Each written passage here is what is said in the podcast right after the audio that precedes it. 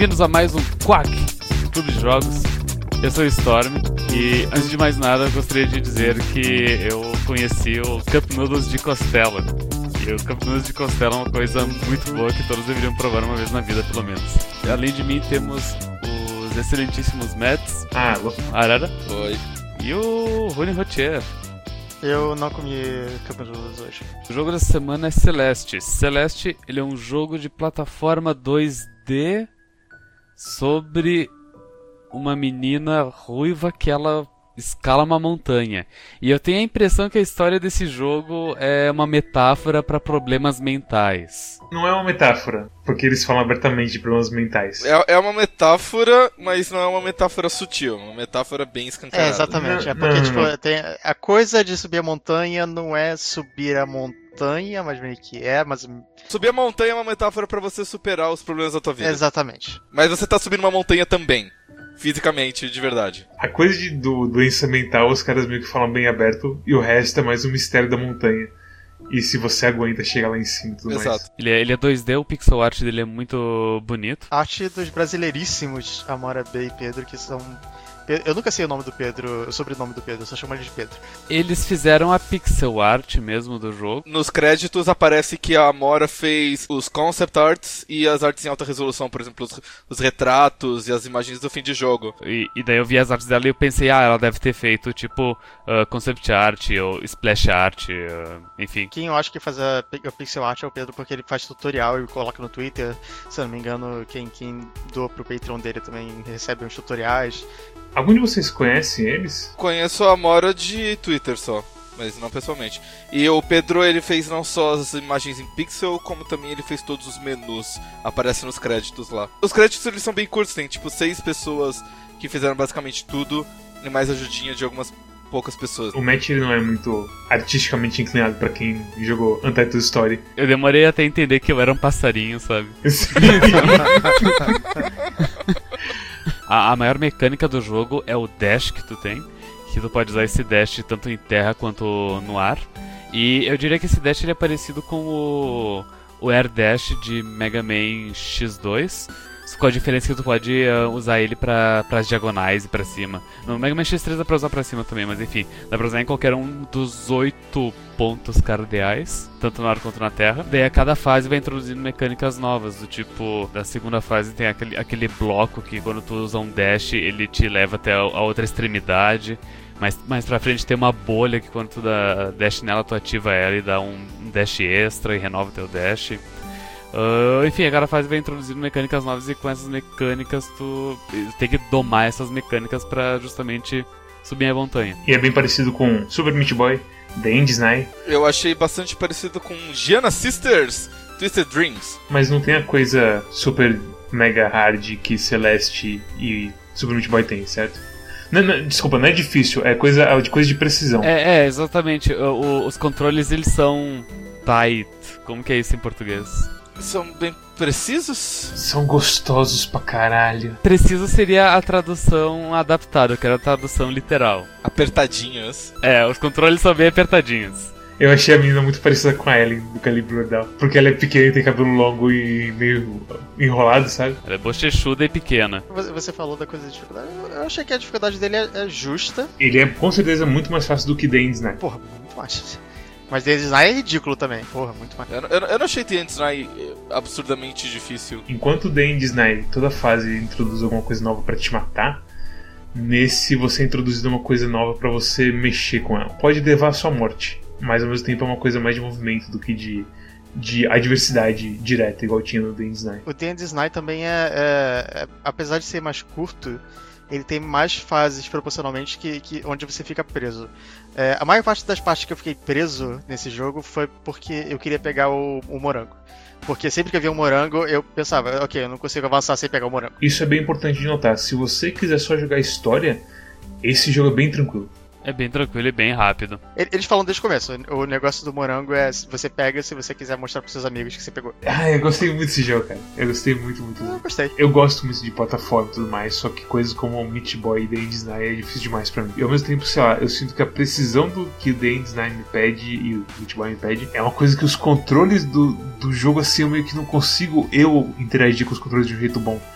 E nesse eu me encaixei bastante com os controles do dash e tudo mais, assim, de você usar o dash para você parar você mesmo, então pra você avançar mais rápido por aí vai. Encaixou direitinho assim comigo. Eu, cara, eu gostei demais, eu provavelmente vou jogar mais esse jogo ainda. Porque é muito gostoso de se mover nele. E isso é muito importante para jogo desse tipo. Terminei ele, mas eu confesso que no finalzinho, assim, eu já tava meio. Que bom que esse jogo tá acabando, porque se, se ele durasse muito mais, eu ia ficar de saco cheio dele. Terminei ele, eu gostei dele, e foi isso. Eu, não, eu acho que eu tô de boa de jogar ele pra sempre. Não tem a intenção de jogar os B-sides, que são, tipo, não, a, a- não- a versão difícil das fases. Você jogou algum B-side? Não, ainda não. É, se vocês me falarem que é muito mais divertido, eu, eu jogo, assim, mas. Se tu gosta do, do desafio, eu recomendo, sabe? Ele não é, ele não é absurdo que nem aqueles, aqueles estágios da aceitação do End's Night. Eu sou tradicionalmente a pessoa daqui que, que não gosta tanto de plataforma. Esse é um plataforma que eu gostei. Isso já é mais que eu posso falar da maioria das plataformas. Mas ainda assim eu não tenho tesão de jogar mais, porque não é muito meu gênero, sabe? Eu tenho um problema com esse jogo que eu acho que você. Bom, contar um pouquinho, brevemente, minha história com esse jogo. Eu achei que era uma ótima oportunidade pra testar o meu laptop Linux, que eu tinha acabado de instalar pra fazer uns testes e pra poder trabalhar. Eu acabei instalando o Steam pra ver como é que é o Steam no Linux. Acabei instalando o Celeste porque ele tinha. O Celeste tinha uma versão pra Linux já lançada, né? E jogar esse jogo num laptop que não é muito bom, então às vezes tinha um pouquinho de perda de frame no teclado, é bem difícil. Eu fiquei um tanto frustrado, assim, principalmente porque, por algum motivo, as, as quedas de frame aconteciam exatamente quando eu tinha que apertar o botão de dash. É porque quando você dá o dash, você tem um efeito de onda, assim, que reverbera e tudo mais. Exato, e a, a queda de frame era tipo, eu ficava um segundo sem atualizar a tela, que já era uma infinidade. Cara, eu só te pergunto uma coisa. Por que você fez isso com você mesmo? Mas eu, eu não joguei muito. Eu joguei tipo meia hora, assim, alguma coisa assim.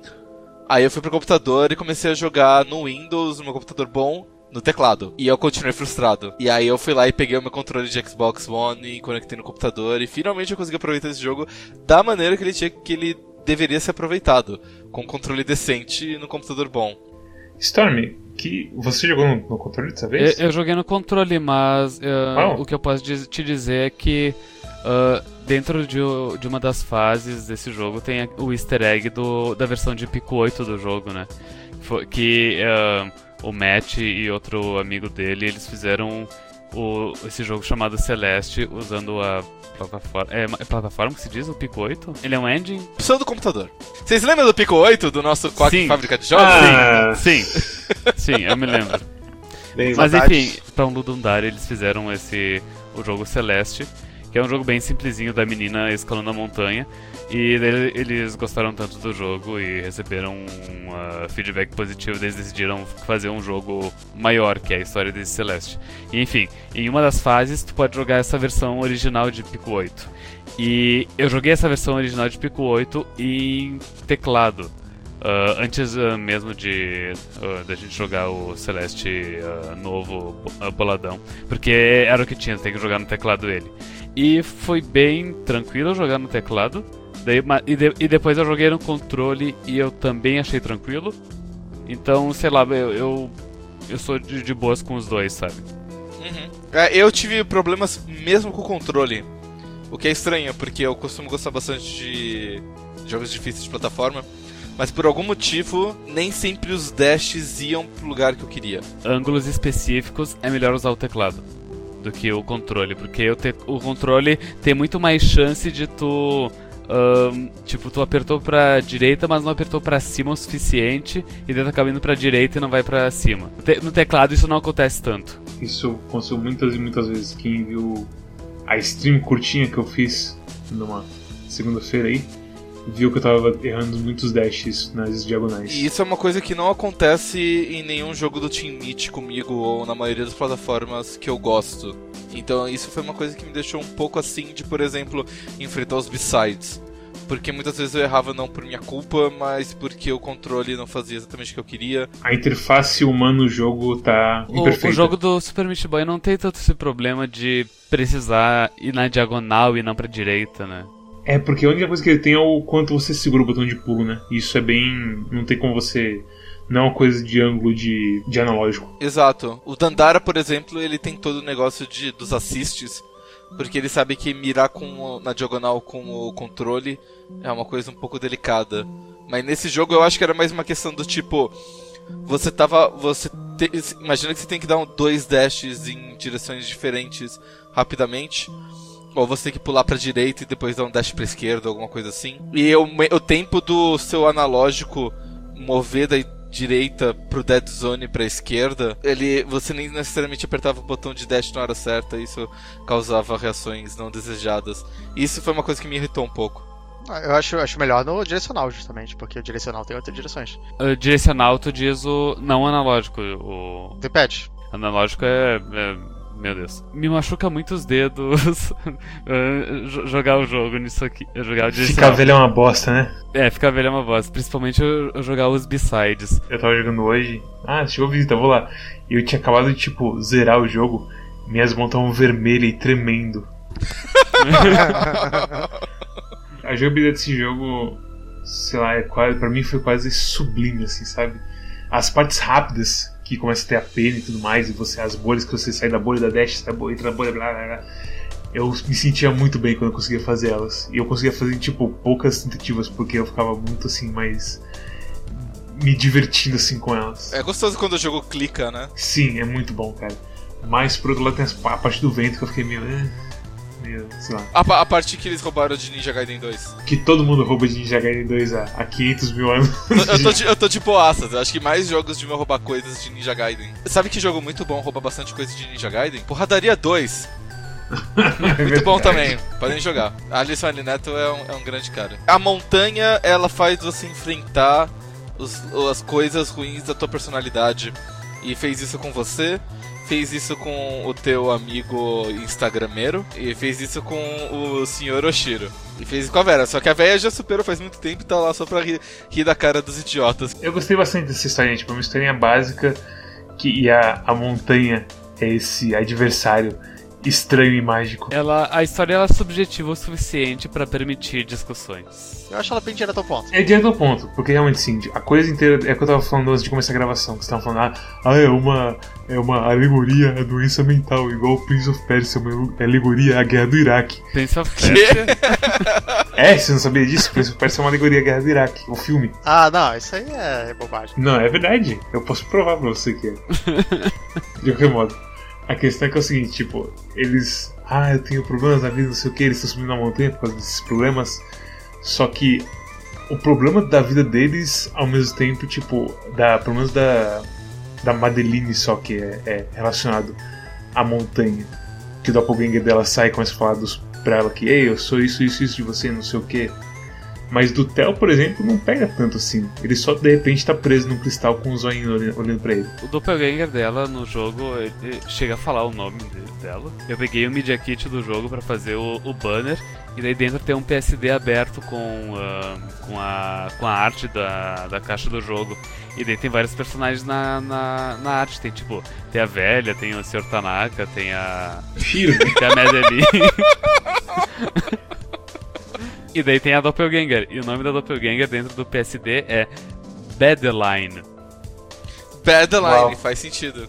É o Uau. nome dela no, no card do Steam também. Aí foi assim que o povo descobriu. Eu, eu achei muito básico, porque a Badeline, ela é literalmente só, tipo, o lado mal da Madeline, o lado covarde, o lado vil. Enquanto a, Bad a Madeline, ela tenta ser boazinha e ajudar as pessoas, a Badeline é a pessoa que xinga o Sr. Oshiro e fala assim, sai daqui, seu fracassado, eu vou embora, tchau. E causa toda a merda no final do terceiro capítulo. Não tem muito, tipo, não são dois lados de uma pessoa ou uma coisa que ela conflita consigo mesmo. É, é tipo, é o, é o lado é, é- é o lado mal e o lado bom, só. Dá pra interpretar que ela. que a Badeline é o lado. Cansei de tudo, vou tacar o foda-se. você não ganha nada tentando olhar a história por essa coisa assim, mas. Mas o que que é a Badeline no grande esquema das coisas? É literalmente um figmento mágico que sai de um espelho, sabe? Então meio que não importa muito o que ela é. Você tá falando o que a história não importa. história. Não, eu tô falando que a coisa da interpretação do que, que é isso não importa. É, não é por isso que a interpretação não importa. Eu- na minha opinião, ela não importa porque a história é ruim. Eu acho que a forma de que ele aproxima a coisa de depressão é, é- Não é depressão. Não é necessariamente depressão. De novo, a coisa de interpretar a história por doença mental é furada. Vocês não vão se É, meter tipo, o máximo que ela tem é tipo ataque de pânico. Essa é uma história sobre depressão melhor do que Depression Quest. Ah, sim. Tudo é, mas bem, segue o jogo. Eu, eu vou dizer o seguinte, Mads. Você diz que o que a Madeline é, ou o que ela é formada, ou como ela nasce, enfim, o que há por trás da Madeline não importa, porque a explicação atual que existe é ruim. Porque se a explicação que atual que existisse pra explicar a Madeline fosse boa, ela, a história seria muito mais amarrada e a história seria mais interessante. Então você está, você está dizendo que não importa porque é ruim só. Não, eu acho que não precisa, assim, não é toda história que precisa ser uma coisa toda Game Não, não, não é, não é toda história que sabe? precisa ser amarrada, só as histórias boas precisam. É, é assim, é esse tipo de. Esse jogo não precisa de uma história. Ele é um jogo muito bom sem uma história boa. Eu não Mas tô falando que você de uma quer, assim, de que te falem da, da Badeline? Cara, eu queria. Tipo. Eu, eu, eu, eu, queria eu, que eu, falasse, eu- tipo... Você queria que falasse, tipo, ah, o templo foi criado por, sei lá, acaras astecas 500 mil anos atrás, e eles cultuavam o deus do espelho, que era o deus malvado. Não! Não, que eu, você- eu não, sabe, tipo, eu, que eu que não tá tô- eu não tô interessado no lado mágico. O lado mágico pode continuar misterioso. Hum. O que é o poder da montanha e tudo mais e tal, ele pode continuar misterioso. O que eu quero entender é o, o que que diferencia a Madeline da Badeline, além de uma é boazinha e outra é malvada? Porque dizer que uma é boazinha e outra é malvada é uma explicação muito simples. Vamos, vamos colocar. Eu vou fazer a seguinte pergunta pra ti. Ah, como tu consertaria o jogo, a história do jogo, pra resolver esse problema que tu observou? Eu? É. Eu não sei. Eu levaria eu, te- eu, eu demoraria bastante tempo pensando, porque não é uma coisa simples de se resolver. Tipo, tu, tu já, tu já ouviu falar na, da, da ideia de que, tipo, todas as pessoas têm um, um, um lado das trevas, tipo, uma. E, e que tu precisa aprender a conviver e usar isso ao, ao teu favor. É isso que eu, que eu meio que ia falar, que não é uma coisa, tipo, uma é boazinha e outra é má. É que, tipo, a, a Madeline, tipo, ou Madeline, não sei como, como fala, é, ela é a pessoa normal. Tipo, ela é uma pessoa e ela tem traços bons e ruins. A Bad, a Badeline é, é basicamente tudo que ela tem de ruim. Só que sem as partes boas. Ah, então você tá dizendo que coisa não, não- é que uma boazinha outra malvada, é que uma tem as partes boas e outras partes ruins, é isso que você me disse. Não, eu tô falando que uma tem, tem- uma tem tudo e outra tem só as partes ruins. Entendeu? Não, hum. É, uma é, é a manifestação de tudo que é ruim. Na minha, na minha interpretação, a Badeline são as características negativas dela, Ela rejeita, ela finge que ela não tem. que ela reprime. E por isso, e por ela reprimir que a Badeline fica, fica puta pra caralho e fica violenta com ela. E aí no final, quando ela consegue aceitar a Badeline, é que ela fica, ok, eu vou te ajudar aí, seu, seu pezinho, quando você precisa pular mais alto. É, pois é. É estranho. Tipo, é aquela coisa, não, precisa, não é uma coisa de é boazinha e malvada. É um pouquinho mais complexo do que isso, mas ao mesmo tempo não importa, porque eu acho que o que importa são os personagens e o arco deles de aceitar uns aos outros e conseguir subir a porra da montanha. É, Não tem arco. Qual que é o arco do Theo? O Theo continua igual O Theo não tem inteiro. arco. Então, então, a única coisa que ele faz é ficar preso no cristal e aí ficar, Qual, falar qual- sobre a irmã qual dele. que é o arco do Sr. Oshiro? O Sr. Oshiro leva uma coça e fica. Oh, o Sr. Shiro tem um, tem um arco. Ele. Que ele percebe que o hotel dele tá fudido e ele começa a limpar o hotel com a ajuda dos, dos bad toffs dele que vieram do, do Quero Blaster. Inclusive, eu gostaria de fazer uma denúncia que todo o capítulo 3 é copiado 100% de Crowtel. Copiou Crutel e Quero Blaster ao mesmo tempo. Sim, Uhum. Ao mesmo tempo. ao mesmo tempo.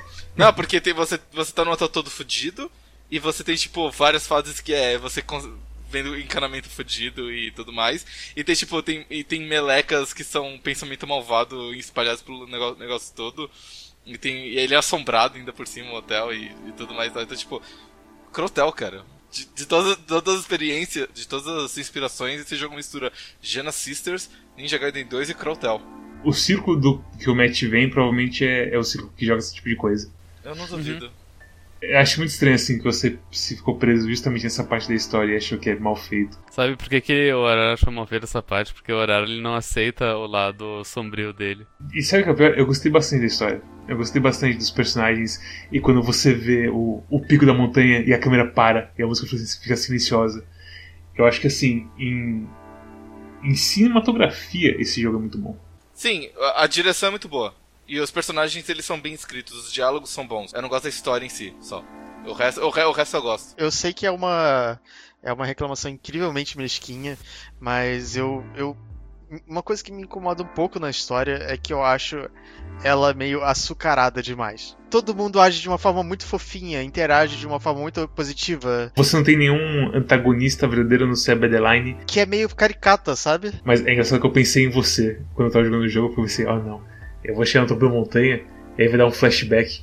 E a Madeline vai estar morta no, no fundo da ponte que quebrou lá no começo. e faz isso tudo um talvez sonho. Eu, talvez eu seja amargo demais, mas eu acho que é, é muito positivismo. Não, não, não. Eu, eu vou te dizer o porquê. É, é, é porque você tem.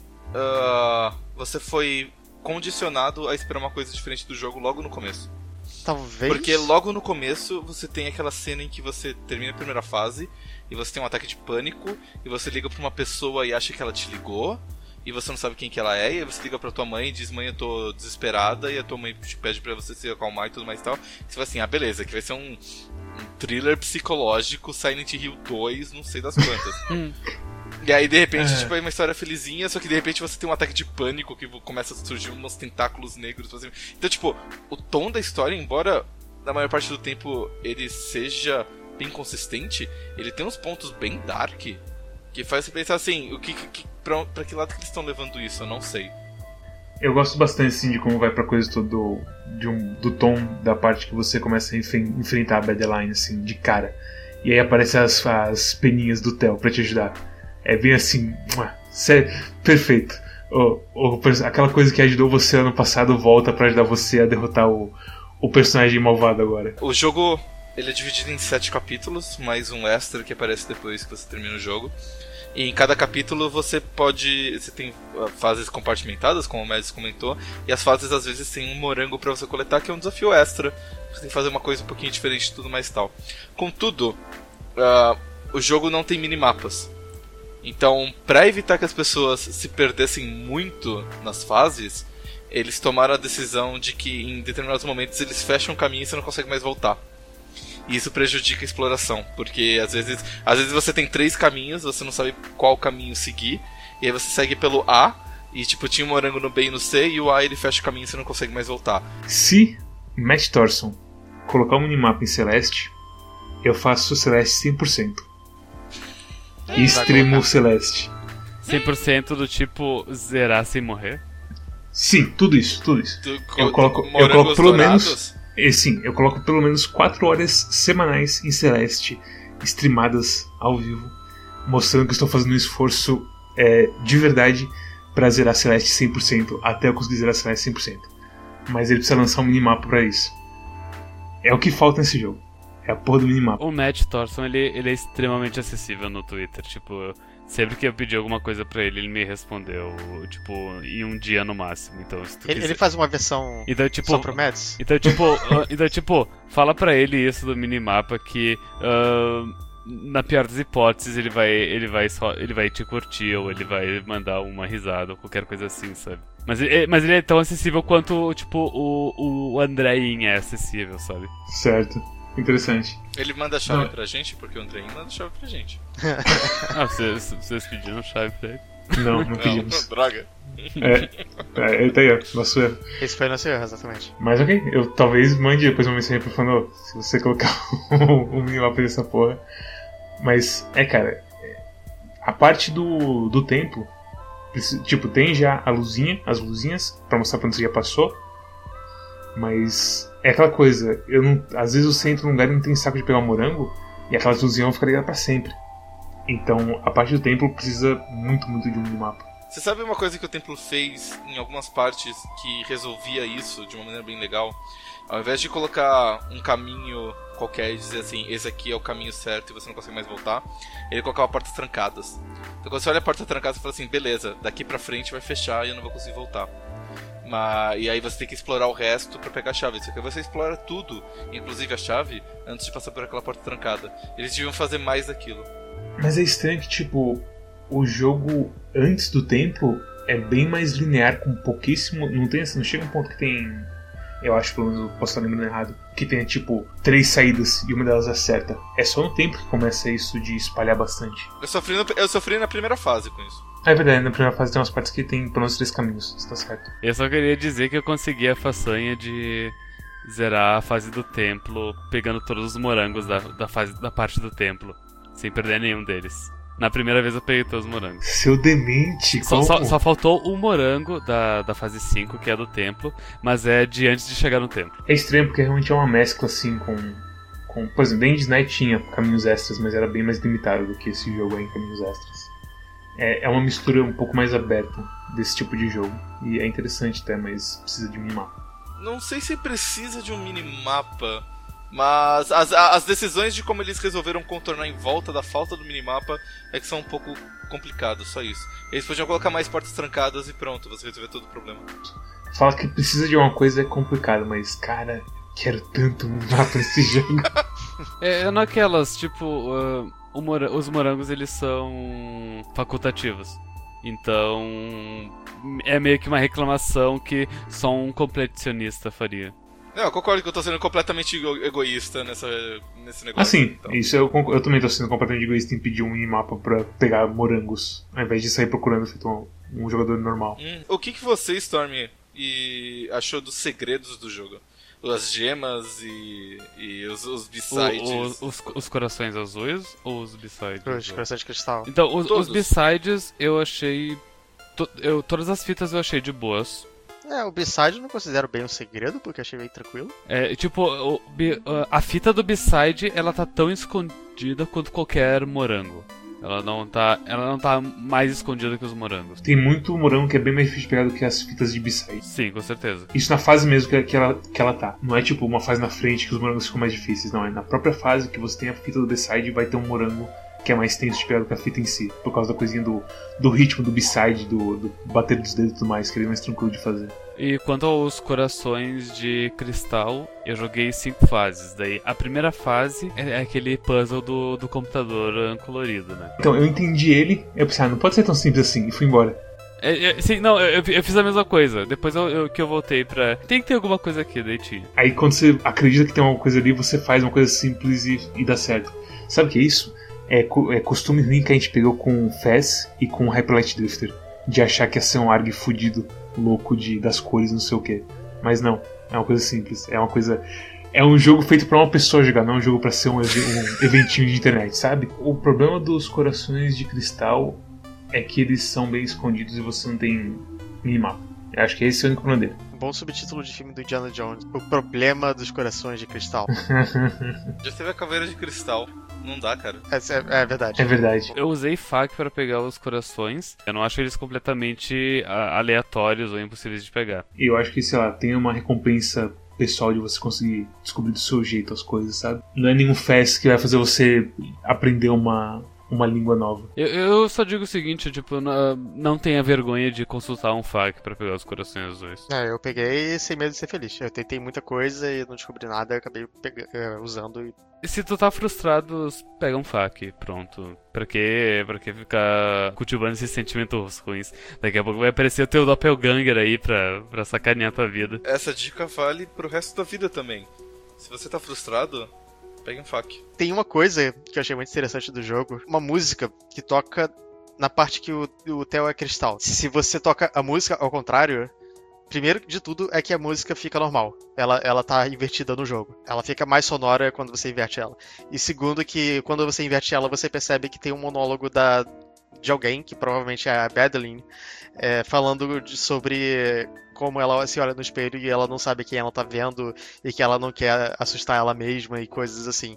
É, é um pouquinho ham-fisted, ou, ou forçado, se você preferir, mas é, é, é legal que tenha esses easter eggs, pode ser considerado assim um easter egg.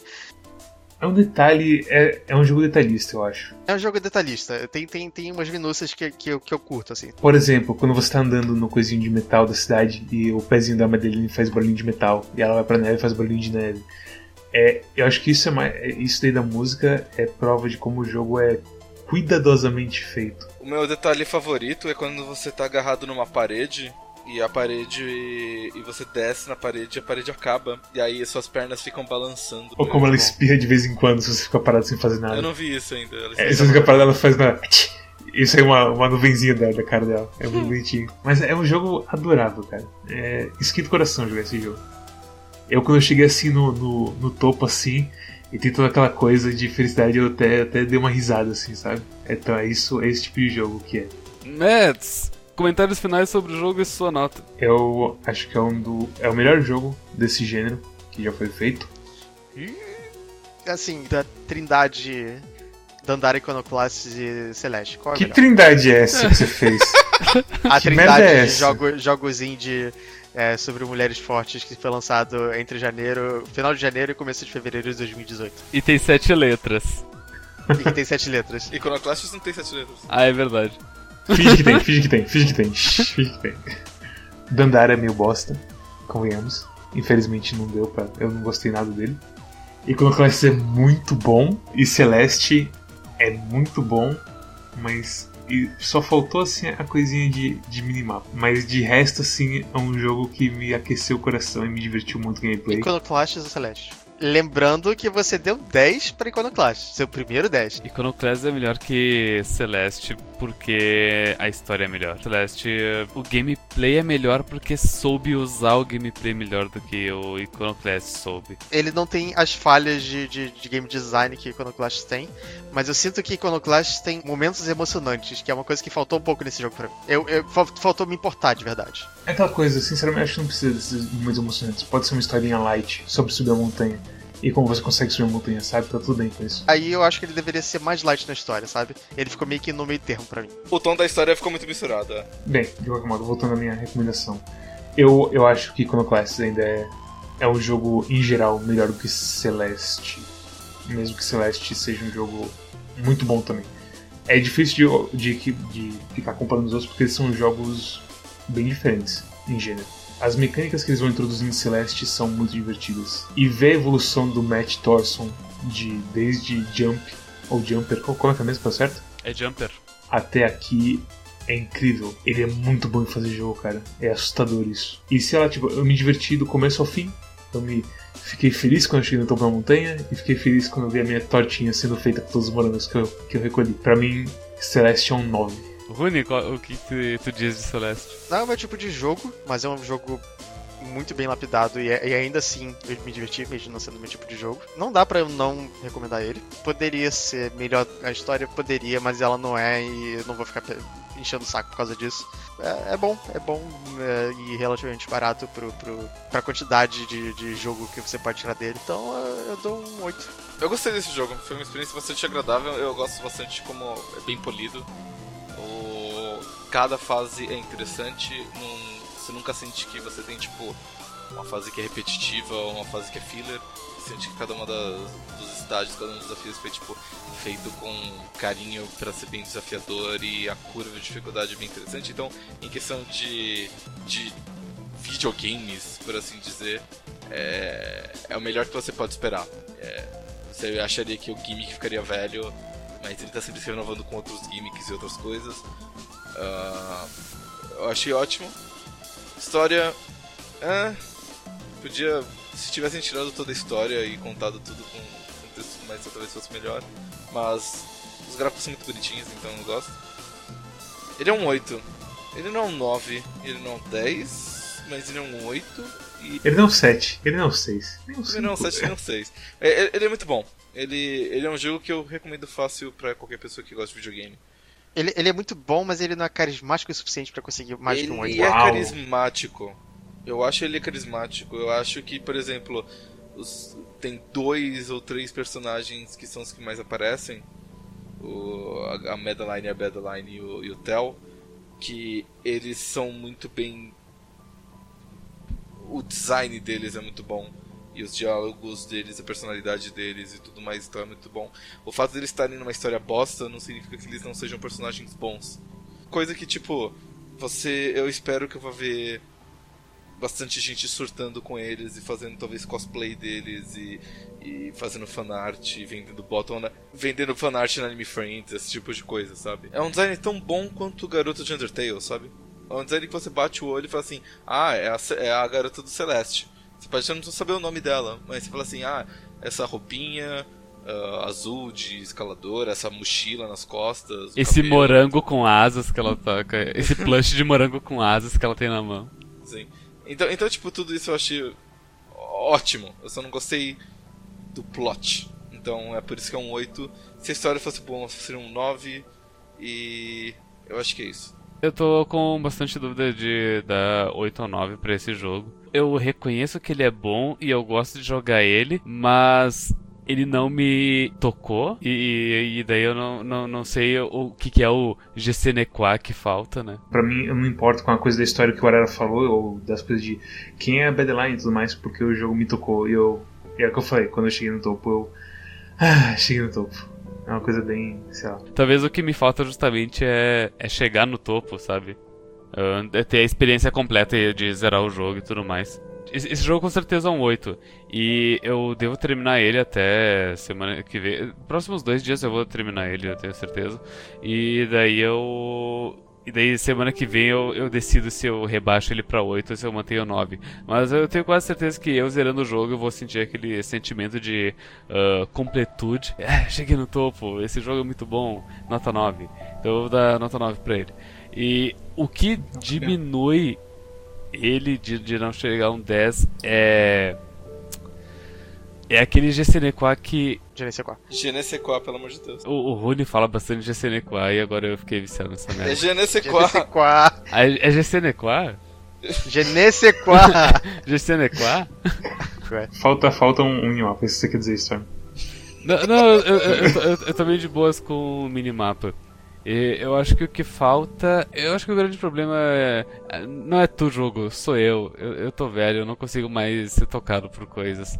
Tipo, Un- Unti- Un- Untitled Story do, do Matt Thorson é, é- é um jogo fabuloso que. ah, que com certeza é um 9.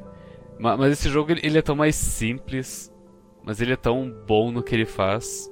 Eu não sei, eu tô, tô patinando muito. Mas, enfim, é um jogo bastante agradável, então é- ele é um 9.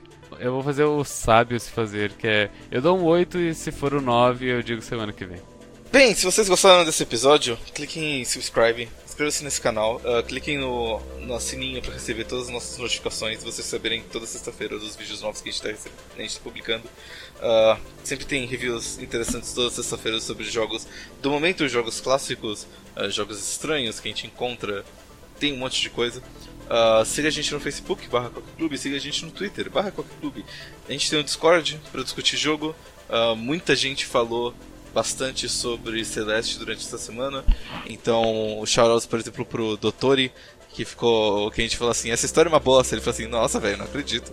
Essa história não é uma bosta, essa história é boa. Também tem outro, eh, canais para outros jogos, especialmente Corofilia, que é de Clash Royale, que provavelmente vai morrer, Graças a Deus. graças a Deus. Siga a, nossa curadoria no Steam, porque graças a ela, essa semana, outra pessoa teve sua alma salva e a gente impediu ela de comprar Mon Hunters em, promoção no Steam. Ah, se você segue nossa curadoria, você recebe os nossos reviews na página do jogo e isso evita que você faça más compras. Ah, se você gosta de podcast, siga a gente no. tem um- a gente tem um link de podcast em qualquer.br barra podcast. Então você consegue ouvir a gente no seu podcaster favorito. E você consegue ouvir a gente on the run. A gente tem um canal de Twitch agora, onde o Mads está streamando bastante coisa. Todo sábado é garantido que eu vá fazer algum stream. A gente está streamando Shadow the Hedgehog. O melhor jogo é sobre um coadjuvante que virou um protagonista do Sonic. A gente já fez quatro finais, faltam quatro. Dez, dez menos quatro, quanto que é? Seis, É isso. mais o True Engine. É que talvez sejam dois, por isso que falaram que eram 12 no começo. Sei lá. Ah, ah, Mas é, tem, tem, tem chão ainda pra gente passar aí. E Runi, qual que é o jogo da próxima semana? É uma escolha Ah. condicional. Lá vem as caixas. Eu tenho uma pergunta pra vocês. Vocês jogaram Tomb Raider de 2013? da Lara Croft sendo empalada e tudo mais. Isso. Sim, Na eu joguei. todos, mas esse o pessoal forçou mais a mão porque é novo e é mais realista, né? Uhum. Eu joguei. Caralho. Vocês, Eu completei, vocês- inclusive. Sim, Uau, eu, eu, também é, comprei. E gostei sim, bastante. esse eu, eu terminei ele. Tá, então a escolha da próxima semana é Rise of the Tomb Raider. Isso foi fácil. Cara, parece que eu esperava, hein? É, tá. Que legal. Qual seria a tua escolha? A outra escolha eu tava meio apreensivo porque é um jogo de Early Access, mas estão falando que é bom. É Spy Party. Ah, Rise of the Tomb Raider, então, amigos. Vamos pra semana que vem. uff! Dios mio, that was close! Eu não me lembro muita coisa da- daquele Tomb Raider, mas sempre dá pra ler uma wiki. Ela só é uma montanha, cada montanha e se é cortado no meio. É isso. E é isso, até semana que vem. Tchau, pessoal. Tchau! Tchau.